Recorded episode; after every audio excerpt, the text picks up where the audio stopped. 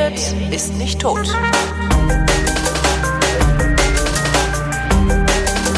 Willkommen zum Geschichtsunterricht, einer Koproduktion zwischen D-Radio Wissen und Vrindt und von D-Radio Wissen zugeschaltet aus Köln ist Matthias von Hellfeld. Hallo Matthias.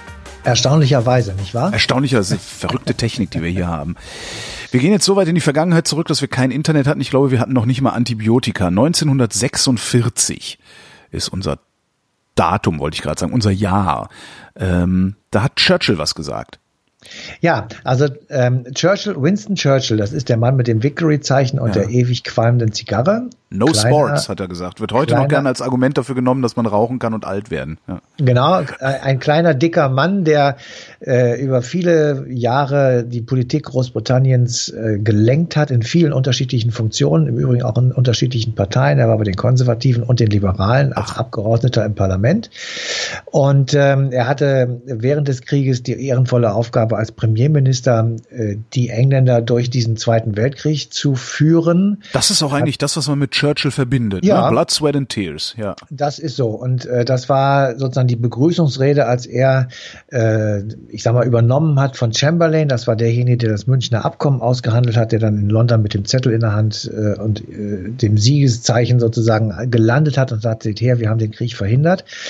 Und äh, der Ausdruck oder die, er war ja Ausdruck der Appeasement-Politik, also dass man eben nicht ähm, mit militärischen Mitteln auf militärische Aggression zunächst mal reagiert, sondern mit Verhandlungen, mit Diplomatie und mit äh, Geschick.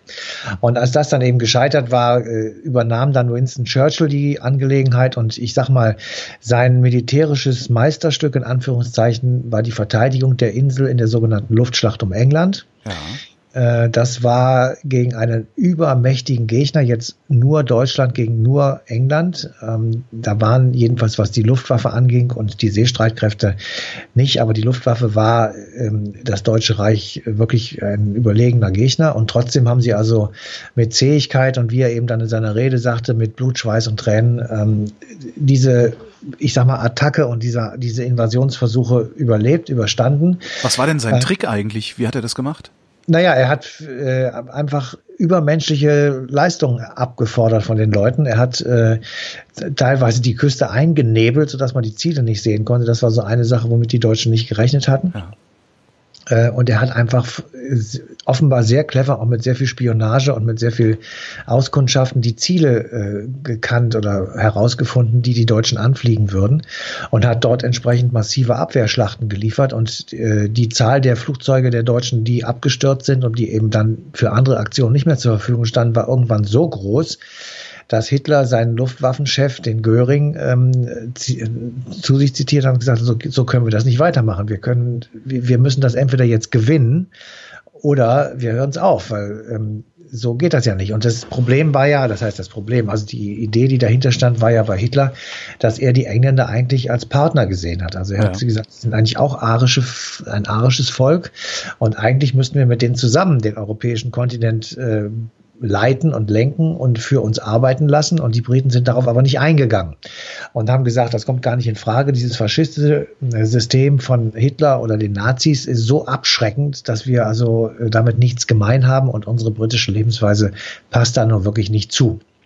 Und insofern äh, hat er also dieses ganze Werben Hitlers äh, nicht mal beantwortet und hat dann eben diese Luftschlacht gewonnen. Und dann der zweite Punkt, der ihm gelungen ist und der eben auch großes Ansehen für, für ihn hervorgebracht hat, war, dass er es geschafft hat, die Amerikaner in den Krieg zu ziehen auf Seiten der Alliierten. Das ist geschehen nach Pearl Harbor, also relativ bald, nachdem die Luftschlacht um England beendet war und äh, der Angriff äh, der Japaner auf Pearl Harbor, der also weite Teile der Flotte, die dort vor Anker lag, zerstört hat. Das war im Dezember 1941 und danach ist es dann relativ simpel gewesen für Roosevelt, den amerikanischen Präsidenten, das Volk in Amerika davon zu überzeugen, dass man jetzt in diesen Krieg eintreten müsse, weil ja die Japaner an der Seite Deutschlands kämpften und insofern äh, man sehr schnell, und äh, das war auch die Idee dabei, dass man so eine Art Zangenangriff sehen konnte, also dass letztendlich die Deutschen auch nicht davor zurückschrecken würden, äh, gegen Amerika in den Krieg zu ziehen, wenn sie erstmal den Europäischen Krieg gewonnen hätten.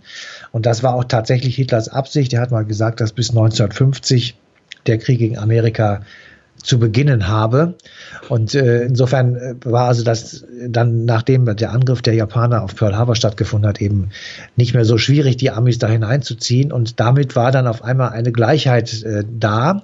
Und äh, damit wurden die Kriegschancen ähm, viel, viel besser für die Alliierten, zumal dann eben auch eine Liaison mit Stalin dazu kam. Und ähm, bei Stalin muss man tatsächlich sagen, Churchill fand Stalin schrecklich abstoßend, fur furchtbar. Und das System, das kommunistische oder das bolschewistische, äh, bolschewistische System fand er genauso schrecklich und genauso furchtbar wie die Nationalsozialisten oder die Faschisten äh, in Europa. Hat dann aber gesagt, das ist das kleinere Übel. Das schlimm, die schlimmste Bedrohung ist jetzt Hitler und deswegen muss ich paktieren mit der zweitschlimmsten Bedrohung, nämlich den Kommunisten. Das sind, in diesem Falle ist das Stalin. Die Feinde meines Feindes. So ist das. Und äh, er hat dann diese Dreierallianz irgendwie zusammengebracht und hat sie dann bis zum Ende, wie wir dann letztendlich wissen, auch erfolgreich beieinander gehalten. Er war jetzt nicht der Alleinige, sondern Roosevelt hatte auch so viel dafür getan und Stalin letztendlich natürlich auch, weil sie alle von diesem gleichen Gegner bedroht waren. Und insofern äh, war sozusagen die gemeinsame Bedrohung Anlass dafür, trotz vieler Gegensätze sich zusammenzutun. Und äh, dann passierte etwas äh, ganz Erstaunliches, nämlich nach dem Krieg, äh, der den Briten wirklich sehr, sehr viel abverlangt hat, ähm, war er der Ruf da nach sozialer Gerechtigkeit, nach, ähm, ich sag mal, wirtschaftlichem Aufschwung, der nicht nur den Reichen diente und der einfach, ähm, ich sag mal, dafür mitgesorgt hat, dass die Armen wieder einen Teil mit vom Kuchen abkriegen und dass ihnen geholfen wird und so weiter. Und äh, deswegen, oder das war so nicht unbedingt der Hauptpunkt von Churchill und deswegen hat er die Wahl direkt nach Beendigung des Krieges verloren gegen Clement Attlee. Und ähm, mit der verlorenen Wahl sind im Übrigen äh, sehr schwierige Verhandlungen dann in den alliierten Konferenzen verbunden gewesen, weil bald darauf starb Teddy Roosevelt mhm. und äh, dann war Stalin der Einzige, der alle alliierten Konferenzen mitgemacht hat und der hat natürlich tatsächlich einen Wissensvorsprung vor den anderen und der wusste einfach, wie es geht. Also insofern war das dann eine ziemlich ungute Situation, aber das wollte ich jetzt gar nicht erzählen, sondern der Punkt ist ja, was ist mit Churchill? Churchill geht also grollend ins privaten Teil und äh, tatsächlich grollend. Also er war sauer darüber, dass ihn seine Engländer abgewählt haben, weil er der Meinung war, dass er der beste und einzig mögliche Premierminister der Welt ist. Aber und, warum äh, haben die den abgewählt? Ich meine, immerhin hat, hat er, ja, er den Krieg gewonnen, wenn man so will. Also der Clement Attlee hat damit gepunktet, dass er sagte, wir machen jetzt einen, einen Wirtschaftsaufschwung, eine okay. Reformpolitik, die denjenigen, die bisher zu kurz gekommen sind, einfach wieder eine Möglichkeit gibt, ans Ruder zu kommen. Und dem also, hatte Churchill nichts entgegenzusetzen? Nee, das ist ja eigentlich nein. unfassbar. Ja, aber es war so. Und äh, er hat die Wahl verloren. Und war im, im Grunde genommen raus aus der Politik ja. erstmal. So, und dann, was macht man dann als, als Rentier sozusagen, der Politik gemacht hat? Man Bücher fängt schreiben. an, Bücher zu schreiben, man fängt an, Vorträge zu halten und sich, lässt sich fürstlich entlohnen. Und äh, das hat Churchill natürlich auch gemacht, war so ein, ein sehr gesuchter ähm, Gesprächspartner und Vortragsreisender. Und äh, der hat also den Begriff des Iron Curtain ähm, in äh, einer, bei einer Rede in Amerika entwickelt, also der Ach, eiserne Vorhang. Das, das war Churchill, oh. Das ist Churchills Begriff. Und ähm, den hat er schon äh, geprägt, bevor der Vorhang überhaupt da war. Das war also 46. Da war ja noch, ich sag mal, war zwar schon die Trennung da, aber es waren ja noch grüne Grenzen und man konnte ja noch ähm, relativ unbehelligt äh, von links nach rechts gehen. Ja. Und äh, dann äh, ist er also irgendwann wieder in England. Er bekommt eine Einladung ähm, nach Zürich. Und mhm. er sollte also in Zürich äh, eine Rede halten. Ähm, das sollte gar nicht so groß sein und so. Und er nimmt das also irgendwie an und er fährt mit seiner Tochter, die ihn in der Zeit sehr häufig begleitet hat, fährt er also mit einem Zug ähm, dann durch halb Europa, um dann irgendwann in Zürich anzukommen. Und während der Reise dorthin äh, skizziert er also die Rede, die er dann äh, am Tag darauf, glaube ich, halten will. Und diese Rede vor Studenten ist die an der Züricher Universität, wenn ich das jetzt gerade richtig im Kopf habe, ich glaube ja, äh, wird im Grunde genommen zu einem Menetekel für Europa. Und das ist, wir müssen immer bedenken, im Jahr 1946 tatsächlich eine derartig weitblickende Rede, dass man fast das Erschauern kriegt. Aha. Der stellt sich also dahin und sagt, let's Europe Arise, also Europa sollte wieder auferstehen. Und wie ginge das? Indem sich die beiden Feinde, Deutschland und Frankreich, die Hände reichen. Deutschland und Frankreich müssten, und zwar sofort, zusammengehen und gemeinsam Europa aufbauen. Ich will jetzt nicht sagen, dass Adenauer und Schumann und äh, wie sie alle hießen, Monet in Frankreich das gehört haben. Äh, jedenfalls ist genau das ein paar Jahre später passiert. Also der, die ersten Beginne der Kohle- und Montanunion waren 1951, also fünf Jahre später. Das ist ja der Beginn sozusagen der deutsch-französischen Zusammenarbeit. Ja. Und der Tatsache, dass eben die Deutschen und die Franzosen ihre jahrhundertelange Feindschaft äh, ad acta legen und sagen, wir hören jetzt mal auf damit, wir versuchen es mal gemeinsam und nicht gegeneinander. So, das sagt er also und äh, dann äh, skizziert er das weiter, wie also das irgendwie so zu gehen habe und was man da alles machen solle. Und dann kommt der entscheidende Punkt. Großbritannien äh, würde aber einer solchen Europäischen Union, die er da fordert, 1946, nicht beitreten. Also England, England würde lieber von außen zugucken und das alles wohlwollend unterstützen und auch sehr weitreichende Handelsbeziehungen haben wollen, aber Teil von Europa werden wolle es nicht. Ähm, und er begründet das auch gar nicht, sondern sagt einfach, wir haben unsere eigene Sichtweise der Dinge, wir haben unseren eigenen Stil des Lebens und wir möchten gerne ihn beibehalten und wir sind nicht bereit, ihn auf dem Altar einer europäischen Einheit zu opfern. Aha.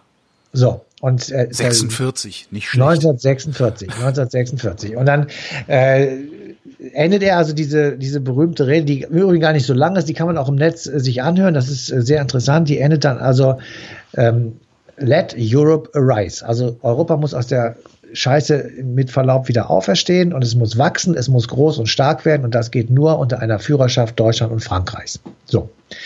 Wir haben natürlich dann überlegt, äh, gibt es Leute, die über Churchill noch mehr wissen und die so Biografen sind und die einfach erklären können, was diesen Mann so politisch in seinen Grundsatzentscheidungen treibt. Und wir haben einen gefunden natürlich.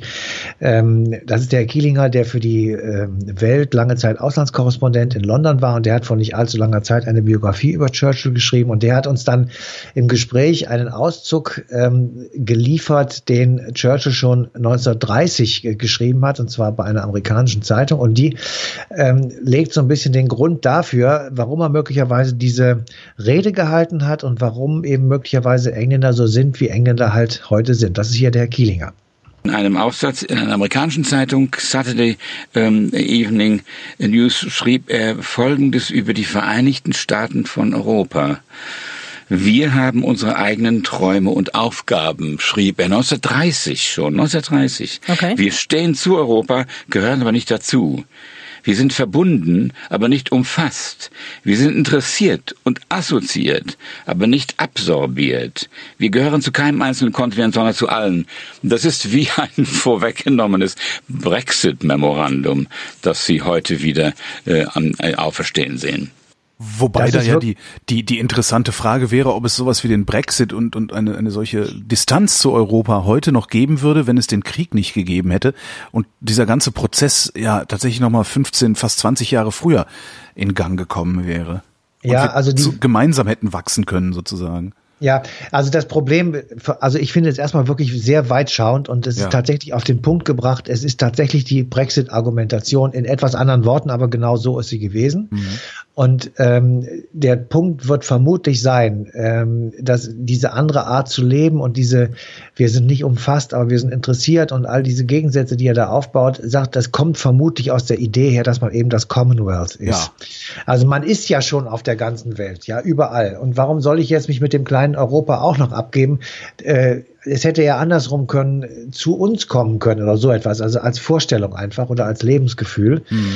Ähm, und insofern, äh, die Briten sind ja die ganze Zeit in solchen Diskussionen verfasst gewesen. Also es war jetzt nicht das erste Mal der Brexit, äh, dass äh, darüber diskutiert und auch abgestimmt wurde, ob man in der EU oder der EG davor bleiben sollte. Die, die Frage, äh, ob man überhaupt in die EG reingehen sollte, die hat ja erst begonnen, als Churchill tot war und mhm. äh, hat dann äh, im Grunde genommen ist es lange gescheitert am Widerstand Frankreichs, die gesagt haben, nein, also die haben hier nichts zu suchen. Und erst als dort äh, mit Georges Pompidou, äh, ich sag mal Anfang der 70er oder Ende 60er, Anfang der 70er Jahre eine, eine Führungsmannschaft auch ans Ruder kam, die das eben anders gesehen hat, war das überhaupt möglich, dass zum 1. Januar 1973 die äh, Engländer halt äh, Mitglied der EG geworden sind.